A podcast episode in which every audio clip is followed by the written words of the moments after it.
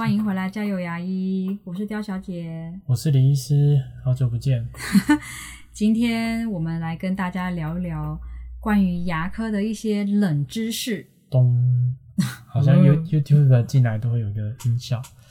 我以前有听过一个故事啊，大意就是说，呃，有个做啤酒的老板，他就是想要帮他的公司打广告，然后他跟那个广告商在聊天咨询的时候，广告商就说你们的啤酒有什么特色，然后他就想不出来，他就问说，那你把你们做啤酒的所有流程过程，能不能都仔细的讲给我听？嗯他说就是这样做啊，就就就是这样子。嗯嗯然后他就说不对不对，我是要你从每一个步骤都跟我讲。所以呢，他就怎么样去酿啊，怎么样装啊，什么等等细节都讲给那个广告商听。突然他就讲到啊，他们最后会在瓶口吹一口新鲜的气体，就是打一口新鲜的气体进去，啊，然后，哎，这其实真的有哎，他们说这样子啤酒里面可能呃上面有一层泡，那可以保护底下的风味或是等等的。哎，嘿，这这好像是他们制造过程的一个必要的一个一个，觉得很普通。那对一般人的反应可能就跟你一样，觉得哎，你没想到这回事。对啊，可对他来说，他就是觉得啊，啤酒不都这样做吗？大家都不都这样子吗？所以那广告商就说，对，中了，就是这个。然后他的广告词就是说啊，你喝的啤酒都有帮他打一口清新新鲜的空气进去，让你就是觉得啊，你每一口都喝得到新鲜的空气，就是很很有很有活力，很有那个。哦，但是其实每个啤酒都是这样做的。嗯对，所以 可能这个故事就让我觉得，哎、好像有时候我们大家觉得这个东西很平常啊，很普通啊，嗯哎、其实对一般民众来说，可能也蛮大惊小怪的，啊对啦，也在各个领域可能都一样哈。对对对，没错没错。怎么被你讲的，好像早上起来一定要先喝一杯啤酒，这样可以提神醒脑的那种感觉一对啊，广告商应该有打中这一点哦，好像它就是 fresh 的那个提神饮料的感觉。那你早上起来的时候，你会觉得什么样的动作仪式会让你觉得你醒来了？刷牙，或是喝水，还是有人要洗脸什么的？哦，其实我以前如果早上要考试，我可能会洗个头，洗头会让我感觉比较哦，清醒。洗头这动作太多了啦。对对但是出门考试就会很赶。男生可以，男生可以，男生头发短，女生洗头可能是个大工程。对啊，所以早上大部分的人可能都会觉得，哎、我刷个牙好像就会比较清醒。嗯，对啊，因为牙膏就凉凉的凉的啊。对啊，就是人就会醒过来。对，主要是薄荷的关系嘛。对，我觉得，我觉得那个牙膏会让我，还有那个动作吧。啊，哎，是不是有有没有人问你早上应该要先刷牙，还是先吃早餐？小时候其实我妈妈都是先把我们赶去刷牙，刷完牙之后就坐到餐桌前嗯，喝、喝牛奶，所以好像早小时候是先刷牙再喝牛奶。嗯，可是因为有时候你知道，刷完牙你就觉得你的嘴巴干净了，然后你又吃完东西，然后你吃完东医生就会跟你说，你吃完东西就要赶快去刷牙，然后你又再刷一次牙，你一个早上就要刷两次牙。你知道那个小孩如果要出门上学很赶哎、嗯，对啊，所以其实好像大部分的医师其实也都是建议，哎、你其实应该是先吃完东西再刷，因为你要保持干净的牙齿表面。应该是说早上哦，可能刚起床的时候，大家都会觉得啊，口腔的味道都干干黏黏、臭臭的。嗯，对还，有些有一些人好像特别仔细的人就会想说，哎、会不会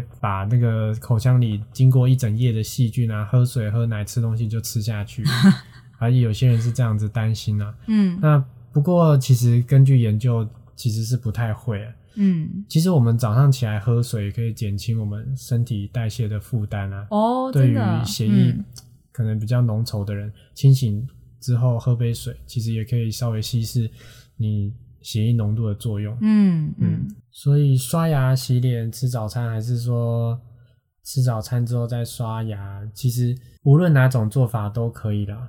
然后哦不要误解了，就是有些人觉得啊，早上起来马上就喝水吃东西，好像会威胁健康，把细菌吃进去。其实并没有大家想象中那么严重了。嗯嗯那把握的原则就是我们尽量要长时间保持牙齿上面干净的嘛，所以如果你先刷牙，先清洗，然后再去吃早餐，那你吃完早餐就再刷一次牙，啊，嗯，或是对啊，或是你想要先先吃东西，你也会清醒，嗯，然后再去刷牙，其实这样也很好，你就省了一个刷牙的步骤。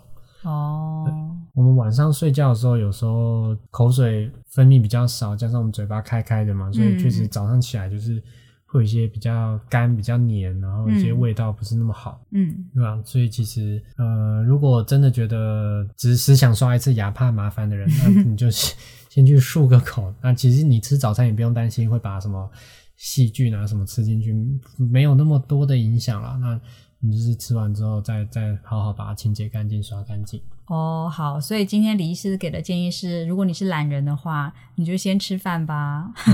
对，吃吃完饭再刷牙喽。好，嗯，这非常适合我。我觉得我告诉你怎样可以让我早上一醒来，就是早上起来就喝冰水。啊，这样中医师可能会抗议哦。中医师应该 但是我我你知道，像我那个敏感牙齿啊，我这一喝到冰水就咕，整个那个我整个人都醒了哎、我觉得蛮有效的，大家要不要试试看？对啊，其实每次到冬季的时候，风萧萧、自来水寒的那种季节，很多敏感性牙齿人都来报道，他们会哦，怀疑连吹风都会那么敏感，就会酸软哦。啊没有啊，其实大部分就是刷牙漱口的时候啊，对对对刷牙漱口时他们就觉得哎那边刷牙的时候觉得酸酸的，对对对或者说喝到喝冷冰水对就会酸，吃冰淇淋，所以就怀疑是蛀牙，所以就来检查。嗯嗯那如果他们来检查，我们就是排除是蛀牙或其他疾病的时候，其实，在那个时候，因为可能水温都比较低吧，所以蛮常见，其实都是敏感性牙齿。哦，对对对对对，一早起来要刷的时候，嗯，呜他说早上就对啊，所以那种的话就是尽量去避免用那么冰、那么冷的水嘛。那我们能够在整间处理，大概就是教他，哎，你不要吃太酸、太甜的，然后尽量避免太冰的。然后我可以帮你涂去敏感的药剂，涂氟，高浓度的涂氟，然后教嗯刷牙正确方法，那尽量去避免那个造成敏感的来源。嗯嗯嗯，那其实有个最简单、最简单的方法，就是嗯配温水啊。哦，我喝水或是刷牙都用温水来刷，就不会敏感了，这样子。其实刷牙配温水才真的是有比较好。有韩韩国研究发现了，就是牙膏中的清洁成分比较容易融入在温热水里面，哦，所以它的除臭效果也会比较好。嗯哦，然后清洁效果也比较好当然，刷牙清清的干不干净，影响的因素还有很多啦。不过，就是一个有趣的冷知识，有趣的发现。对，所以这个冷知识就是告诉大家，你可以用温水来刷牙，除了可以让你牙齿不要那么敏感之外，其实清洁的效果还会比较好哟。对，也许 那再来，如果我早上不刷牙，我只用含氟漱口水漱口，可以吗？哎、这一定会被很多医师念，因为漱 口水其实对对，它是一个好东西，但是它真的没办法替代去替代你一些物理性的清洁动作。哦，它其实我们用漱口水主要目的是用里面的杀菌成分啊，它另外有些还有含氟，可以促进你的珐琅质再矿化等等的效果。嗯不过它就是一个辅助品，没有办法替代牙线、牙刷，所以嗯它的使用时机应该也是在你正正式正统的清洁工具完之后，例如说你正式用完牙线、牙刷用完了以后，那再漱口。对你就可以再用漱口水加辅助。嗨不过其实我们通常牙膏里面有含氟嘛，所以其实就已经有效果了，所以可以不用不一定要在刷完牙之后马上使用。嗯那使用的频率因人而异，一般人其实一周用一到两次就好了。哦，其实不用天天用。哈，对，天天用有时候反而会增加牙齿染色啊，或是味觉影响的这些几率。哦，真的哦，嗯嗯，对，因为毕竟它不是一个洗太干净也不行，这样。呃，里面有一些杀菌成分嘛。哦，对，那可能当然也是。有点刺激性。对对对对。那有些甚至还有含酒精的，那个可能也不是那么适合。特别辣，嗯那特殊的状况，例如说你是口腔有伤口的患者，那可能就不好刷牙。嗯那可能在医院或是牙科，我们这边也是给他用漱口水天天使用。嗯他这种状况就比较特别，那可能用浓度高一点的话，让他天天使用。那可能用它是用冲洗的，或是擦拭的方式去、嗯去做清洁，那主要是为伤口对这样为了伤口区的清洁。哦，所以以你想要套炸就使用漱口水可以啊，嗯但是可能也是先刷完牙再用。嗯嗯，那漱口水漱完，其实要等半小时，先不要喝水吃东西。嗯我们希望，而且也先不要以清水漱口，我们希望把那个有效成分停留在嘴巴里里面。哦，那可能，嗯，大部分的患者会觉得，哎、好像用漱口水玩嘴巴比较香，可能是因为这样子吧。我等半个小时再漱漱掉，呃，不，再吃东西是怕我会吃进太多里面的杀菌剂，或者是氟，或者是会中毒，怎么样吗？主要是因为我们想要让杀菌成分和氟停留在牙齿表面，作用久一点。哦，OK，那嗯其实我们刷牙的牙膏里面有含氟嘛，嗯那其实大概我们只需要挤一个豆子、玉米的大小，其实就可以了。嗯以嗯，成人来说啦，哦，那成人其实也不会因为吃到那一点氟就中毒啊。嗯就算只是小朋友，十公斤的小朋友大概也要吃一整条牙膏，大概有五十 milligram 才有可能氟中毒。所以其实并不会因为我们就是漱口水漱完，然后哎、不小心马上吃东西，然后就很危险。那氟中毒是会怎么样？氟中毒其实大部分状况其实就觉得比较恶心、呕吐、肚子痛，然后会有嗯，点拉肚子。会拉肚子，就像小朋友如果平时去牙科涂氟，如果不小心吃到了，我们也就是跟家长说啊，不用担心，现在就是不小心吃多了就稍微拉肚子。啊，其实如果真的误食的当下给他喝个牛奶，那再去医院诊查，基本上不太会有太严重的大问题。哦，就就是你如果担心他吃太多，你就是给他喝个牛奶这样子。好，那我问一下哦，像像我我们家可能我平常有习惯，假设我的牙线有氟，我的牙膏有氟，我的漱口水也有氟，那这每一种东西都一起这样用的时候，会不会造成？含氟量太高，或者是说我要不要这样，我就买低氟的牙膏，因为我其实漱口水也有含氟其实这个它是不能这样子累计这样子算的。哦。这啊，当然，当然，一天的剂量是有有一个定额，但是其实累计起来是也不会让它过高，哦但反而是呃含氟牙膏啊，其实在研究中呢，其实我们是要用要有一千 ppm 以上的浓度的才有预防蛀牙的效果。嗯，那如那个研究里面也讲说，如果我们使用非含氟牙膏来比较的话，有含氟的牙膏可以减低龋齿的发生率，大概有呃两成五。哼那如果用含氟浓度低于五五百五十 ppm 的，嗯其实跟那个不含氟的牙膏根本就是差不多。哦，所以你买低氟的，其实也没到那个浓度，就没那个效果。哦，那你也不用怕它不要用 对你也没不用怕它什么累积。哦，那是这样。鉴于台湾人其实不管是大人小孩，去去龋齿率都蛮高的了。嗯嗯，所以我还是会建议，嗯，就是选用含氟量在一千 ppm 以上的牙膏。嗯嗯嗯嗯嗯，哦，那像我们家有小孩子嘛，因为小孩的标准跟大人一样吗？小孩也是选要要有一千 ppm 以上的吗？对，这个研究里面其实就包含大人小孩，其实都是。哦哦，真的哦、所以其实儿童牙膏有不同的厂牌啊，其实确实也有网络上也有人帮他整理出，哎，有些真的就是还有含氟量有达到这个标准一千 ppm，哈哈哈。对，那就要比较一下这些开价商品了。好，那那我干脆可以跟大人一起用一样的，可以吗？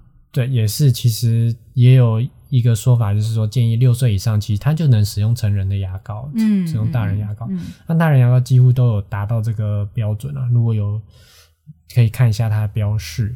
哦，不过，如果要真的真的很讲究的话，其实家人共用同一支牙膏，其实如果其中人感冒或是有什么口腔疾病啊，他可能在挤牙膏的时候，也会透过这个传递到别人的牙刷上面，然后又又放到口内。哦，所以像现在这个肺炎、新冠肺炎非常肆虐的这个疫情期间，大家要注意哦，你们牙膏除了牙刷分开，还有牙膏也要分开，是不是？那个台面应该也没放放得下那么多支牙膏、牙刷，对吧？还要贴名字，是不是？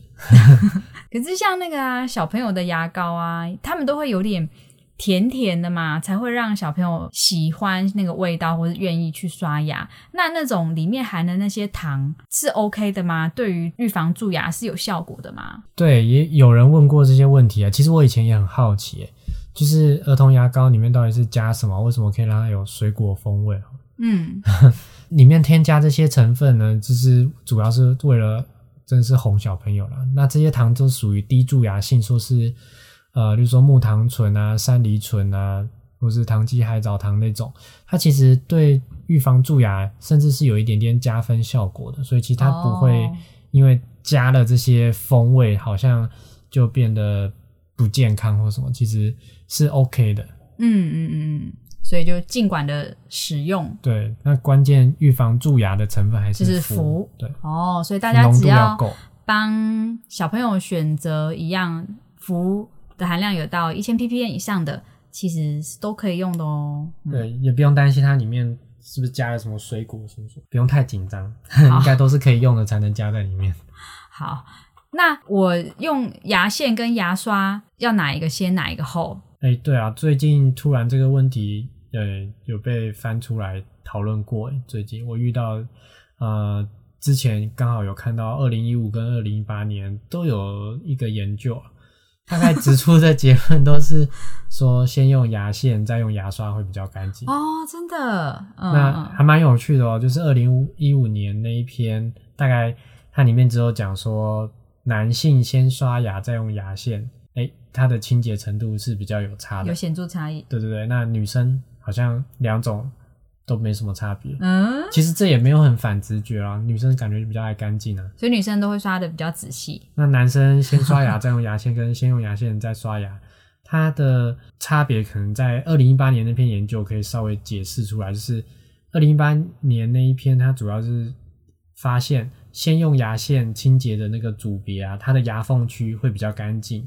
嗯，那嗯它先用牙线嘛，牙缝清干净之后再刷牙，那个牙膏里面的一些含氟成分啊或清洁成分比较能够到牙缝的区域。嗯，所以它整嗯体来说比较干净。嗯但是当然，在我们一般刷牙的表面，这可能就两者没有什么太大的差别。嗯，所以我觉得得它比较干净的差异是在于牙缝牙缝。对，对，所以刷牙时候能够把牙膏的氟带到牙齿表面这件事情，可能就是先用牙线才可以做得更好，因为你可以把牙缝也充满了那个成分，哦，所以其实哦好像也蛮合理的。嗯嗯嗯嗯嗯，那如果可以，其实我的顺序之前也没有那么正确，嗯我很随性。只不过我是建议大家，哎、既然知道了这件冷知识，我们今天开始就可以改变，先用牙线，再对，先用牙线。再去刷牙。那因为牙线也是大家比较容易偷懒忽略的动作了，哦，放在前面先做也比较好。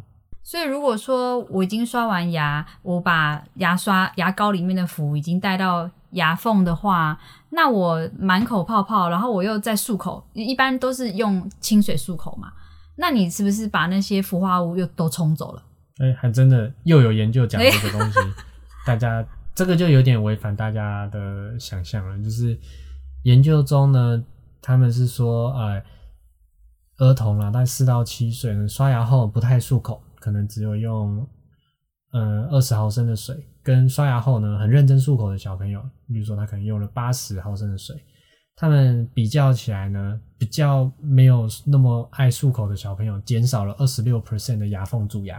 哦，所以其实不要把它漱掉，诶，反而会反而比较不容易蛀牙。哦，真的是这样子。然嗯后那些小朋友呢，假设呢他刷完牙后用杯子漱口的，跟那个不用杯子漱口的，用杯子漱口的，它的蛀牙颗数比较高，比较多，嗯嗯嗯嗯，有显著差异。所以其实保留一些，不要那么干净，把牙膏不要漱那么干净。对对对，把牙膏有点留留在牙齿上，好像其实是不错的，可能是那个成分真的还不错。但是你这样子好像就是像这样很怪含氟漱口水，漱完之后先不要吃东西哦，先让它停留久一点。对啊，可是因为你知道牙膏就是都会起泡嘛，就是一般我们市面上我我们喜欢用的牙膏都会起泡，对啊，每每讲一句话就吹吹泡泡，而且有的牙膏好像辣辣的，你没有漱掉，好像不是很舒服，不是很舒服哈。对哦但是这个冷知识还是告诉大家，如果你可以接受的话，其实刷完牙不要把泡泡吐掉，比较不容易蛀牙、哦。吐掉泡泡，但不要漱口。啊，不要漱口，对对，不要把泡泡漱掉的话，其实比较不容易蛀牙哦。就是把多的泡泡吐掉，嗯，但是可以不要再漱口，这样就好了。好，对不对？对啊，不要太执着于泡泡嘛，一直讲泡泡。那再关于一个冷知识，嗯，嗯，如果你人们初次见面的时候，你觉得最先注意的是什么？哎，统计起来，嗯，身材没有啦。最先注意的其实是眼睛，哦，嗯对，，灵魂之窗。嗯嗯嗯嗯，那第二名呢？男生的话可能是胸部大不大，没有啦。哎，我看腿没有啦，哦，这样没有啊。子哦，第二个注意是牙齿，哎哦，真的哦，就是嗯，人人脸啊，可能应该限定在人脸。哦，嗯，第三个才是头发。嗯，我以为只有牙科医生才会注意牙齿啊。其实好像在统计起来，就是那一篇研究里面统计起来是这样子。哦，真的哈、哦，对哈哈哈可是，对啊，这个这个也不知道，这个有那个群收集资料的族群的偏差哦。所以其实说实话，你可以把花在头发上的钱省下来来弄牙齿，因为它比较会对，他是比第二头发名。对，它是第二名。那我那我如果眼睛很漂亮，我应该哦，你眼睛可以花比牙齿更多的钱。对，因为眼睛是第一名。眼睛是第一名。另外，其实还可以在很多患者身上发现一个特别的现象，就是人其实真的蛮注意，就是会被别人看到的地方。嗯，所以，像以前我们就会说正面都没有后牙，因为正面都只顾前牙，前牙刷的很干净，嗯，很漂亮。对，但是可能在急诊看到的时候，或是在值班的时候啊，跑过来后牙痛的，发现哇，原来正妹打开嘴巴后牙真的是有点严重哎。哦，因为我只顾 对啊，只人家刷看得到前面看得的到的，对啊，这前面牙齿还 OK，然后甚至很多都把它套起来啊，我投资很多，对啊，我贴片也只做前面六颗啊，对啊，然后后面的就没有很认真顾，放给它烂这样子。所以大家真是很在乎表面哦。对，也只有牙科医师才可以看出正面到底后后牙行不行。嗯，你要先报个正妹拿一个没有后牙正妹的料吗？呃，可能我标准太低了，每个人对我来说都是正妹。切，哎、这样子我好像也不对，这样不对，这样当什么？好人？好，跳过。哎、那个什么，我好像有听过一个是说，吃完东西不要马上去刷牙，有此一说吗？嗯，应该是说酸性的饮料啊，或是食物啊，确实会让我们牙齿变软化一段时间。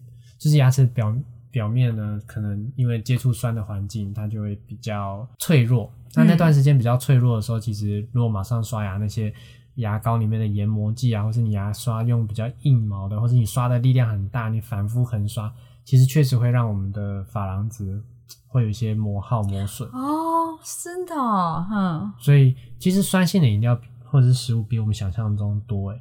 其实水果就是很蛮酸蛮甜的，嗯嗯，其实我们吃可能觉得，哎，这不是很健康的东西吗？嗯，但是另外一个可能大家都不知道，其实他们 pH 值真的蛮低的，哦、嗯，所以水果啊、汽水啊这些，可能建议大家用吸管来喝吧，让它这个液体不要去把你的牙齿不要浸泡在浸泡在里面对让它绕过去。然后或是说你吃完酸性的食物，先去漱漱口，或是等久一点，稍微等个三十分钟、六十分钟再去刷牙，但口腔环境不要那么酸性。哈，嗯，但是我们一般吃的食物，一般吃饭是不会到那么酸性吧？应该？嗯嗯嗯，那吃完之后到刷牙，其实有个间隔三分钟以上，应该是没有什么太大问题。因为我很怕讲了之后，结果大家都故意用这个理由拖延刷牙时间，就没有马上去清洁。其实是因为二零一六有一篇日本的研究，它是把牙齿浸泡在可乐里面，然后根据间隔不同的时间来刷牙，再评估它牙齿磨耗的程度，它它变软的程度。嗯那他们就发现，其实只要离开可乐，大概间隔三分钟之后再刷牙，诶，那它的牙齿磨耗程度就是比立刻刷牙还要减少呃四成。哦，嗯哈，所以呃稍微间隔一点时间，等那个离开酸性环境久一点，或是那时候再开始刷牙，会比较不会那么伤珐琅质。哦，所以先漱口可以，可以然后但是刷牙的话，就是等半个小时到一个小时再去刷。嗯，你先漱口，主要目的就是让它不要那么酸了。对啊，对啊，所以其实你等个三分钟以上，你就可以减少减少它磨耗的程度，珐琅质变软的程度，哦其实就有效果了。哦，好好好，嗯所以先漱口，然后再过个三到五分钟再刷牙。嗯，对，这样就然后刷牙前你可以先用牙线，哦，对对对，还有牙线。嗯，应该说再去做清洁，对好好你先用牙线再刷牙。哦，好好好，那刷牙其实有时候也不止清洁牙齿表面啊，而是整个口腔环境，例如说你的牙龈啊，或是舌头啊、嗯脸颊的黏膜啊、等等的。嗯嗯那刚好你先漱漱个口，把一些可能粘粘到哪里的什么什么血血啊，尤其什么鸭血啊、红豆皮啊那种，都是很也很容易 不知不觉就就粘在肉上面。对，好像你的贴了一层皮一样。嗯然后刚好把它漱漱漱口，嗯漱掉。嗯如果不刷的话，其实就算你虽然牙可能没剩几颗牙齿了，那你吃完没有刷，就口腔中的致病菌啊，很容易也是借由你的周围可能发炎、血管破掉等等的，它就还是会进入到我们体内。那这些细菌哦，哦其实 进到体内很容易诱发心脏啊、肾脏等等疾病，嗯还会影响你血糖的稳定。嗯，所以其实就算是老年人哦，他牙齿掉的剩不多了，其实他嗯还是要把仅有的牙齿对对对刷干净。刷干净、清洁干净。那、整个口腔环境也还有一些呃黏膜啊、舌头啊等等一些，哦可能还是会有一些死角，那些也是要清洁干净，哦，不然也很容易因为这样子，人家说病从口入嘛。哦，真的耶，难怪古人会说老掉牙，老掉牙。原来掉牙就是你你老了，所以没有牙齿了，就是感觉就老了这对样，。感觉就老了，嗯你这看可能就伴随一些系统性疾病，嗯，然后都是互相有那个相辅相成的效果。哦，所以其实原来牙齿健不健康跟你呃其他慢性病也是很有关系的，哎，真的要好好的照顾一下。另外再开一个坑来来讨论。对啊，好，变老高了，没有？对啊，老掉牙算是一个人生的里程碑啦。古今中外其实都一样，有很多篇研究探讨啊，就是缺牙跟生活品质影响的。其实就发现我们生活品质跟牙齿剩余颗数真的是息息相关。对我有听过，好像跟失智症也有关系，对不对？对，那个没关系，我们这些系统性疾病，我们下一篇一起好来讨，论。大家敬请期待。嗯那其实对啊，刚刚说古今中外的，大家都会把这个老掉牙视为一个重要的人生大事。嗯其实古人也有很多因为牙痛掉牙的问题，那他们为了这个还会写诗词。嗯嗯嗯，嗯，像白居易的牙齿毛病其实也很严重，哦，真的啊，嗯，所以他感受很深切。他就后来年纪大了，牙齿脱落，就还特意写了一首《齿落词》，哦，就是牙齿脱落的一首词。哦，那还有一个人哦，嗯，就是唐宋八大家的韩愈，韩愈，韩愈他也有写一个落齿。嗯。嗯，其实大家好像就是落齿齿落这这这，然后他里面他落齿还写说，呃很直白哦，嗯。你应该也看得听得懂，嗯。就是去年落一牙，嗯。今年落一齿，嗯俄然落六七，嗯，落是殊未矣，嗯就是 好像还会一直掉，对对对对，一直没办法停下来。对对对。然，后他说，余存皆动摇，嗯，尽落因食指，就是就到掉光，对对，，掉光了应该就停了吧？对。啊哇，他这个还蛮，好可怜哦，好可怜。他好感伤哦，那转眼已经都掉了六七颗了，那这个这个好像那个股票崩跌无法无法阻止不，回来，对啊，弱势殊位矣啊，嗯，所以看起来他应该就是全口的牙周病，哦。牙齿周围都生病松动了。所以他他老，他就到了那个老掉牙的那个年纪，对，可能他清洁状况，古人大概清洁状况就是到那个世代，大概那个年纪，那个世代的人就差不多开始要掉牙了。嗯。不过韩愈写这一首的时候，听说才四十多岁，啊，对，所以 不过以前的平均寿命可能也短，呃，是不是？是可能吧？嗯，那明朝的时候呢，也有位名士，他叫无言，嗯。也是那个不是那个无言，不是不讲话的对无言，对对，也不是无言薯条无言，他是写了一首叫《齿落》，嗯。哎、但大家真的是编不出把戏，感觉他这首是要致敬韩愈啊。哦。他那无言里面就写说。我年六十一，已落第三尺，大家都在比棵数的。其实他他们写这些都蛮浅显易懂的，嗯所以古人生病牙痛的时候，其实应该跟我们都一样，就是很想直白的发牢骚。嗯嗯嗯那其中有一句还蛮可爱的，嗯他说：“但愿不肿痛，叫好冻邻里。嗯，对，牙痛痛起来真的要人命哎、对，而且他这这句话好直白哦，但愿不肿痛。叫好冻龄里，全全部的人都来那个，对啊，就是哦，我只要不要肿痛就好了。呃，对对对啊，对大家的愿望是一样的。他在牙痛面前的那个 嗯投降的那个态度都是一样的。对对对对对，之前还有看过一个故事，就是有人在古代有人就是举荐一位很有才华的一个名士给武则天，他叫嗯宋之问。嗯那武则天拒绝接见他，就是他回答说：“无非不知之问有才调，但以其有口过。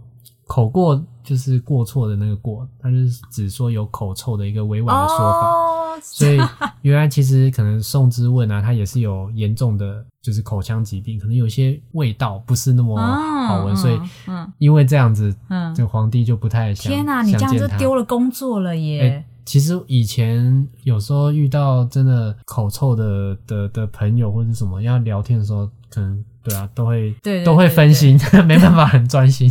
对，你知道那个日本啊，就是都有卖那种那种口腔清新的喷剂呀、嗯，那个上班族必备耶，就是都要放一个在西装口袋里面，要去见拜访客户什么，就一定要先喷一下。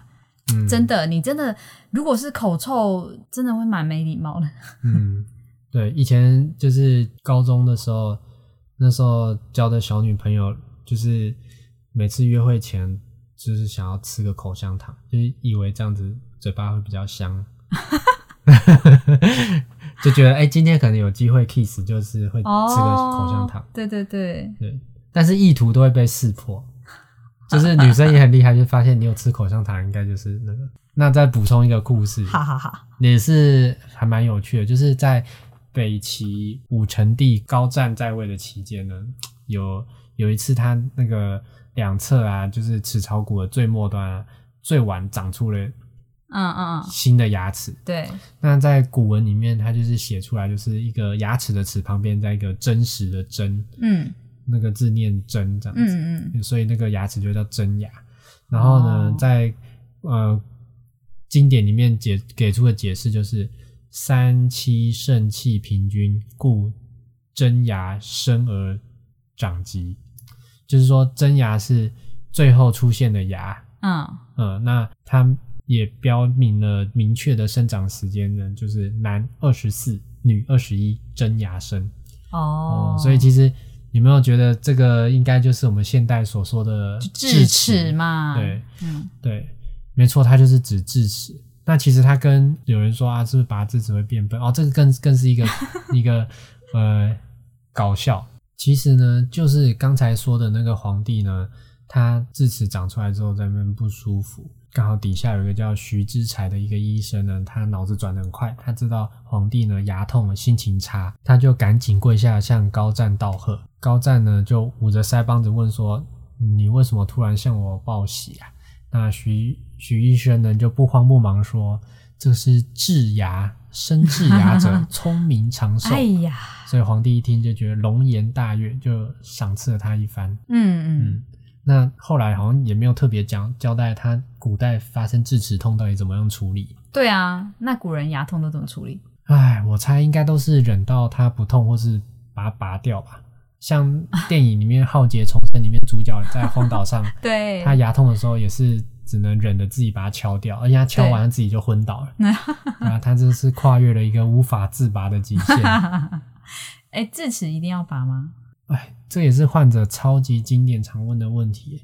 其实，对啊，很留着可能会痛，然后患者患者的心情啊，就是因为我以前也被拔过智齿，我的心情也是留着可能会痛，拔掉就感觉就很痛，到底要选哪个呢？对，它其实以生物演化的角度来看，其实我们假设啦，就是如果是真的从那个猿猴 演化过来的，那其实我们的颚骨啊，确实体积是慢慢变小。那我们吃的食物也慢慢变精致嘛，我们其实不太需要智齿这个东西。那它通常智齿到现在是都是没有什么空间生长，所以常常长歪。嗯，那这种长歪的其实没有功能，又没有没有咀嚼功能，没有发音功能，对啊，那常常留着就是生病。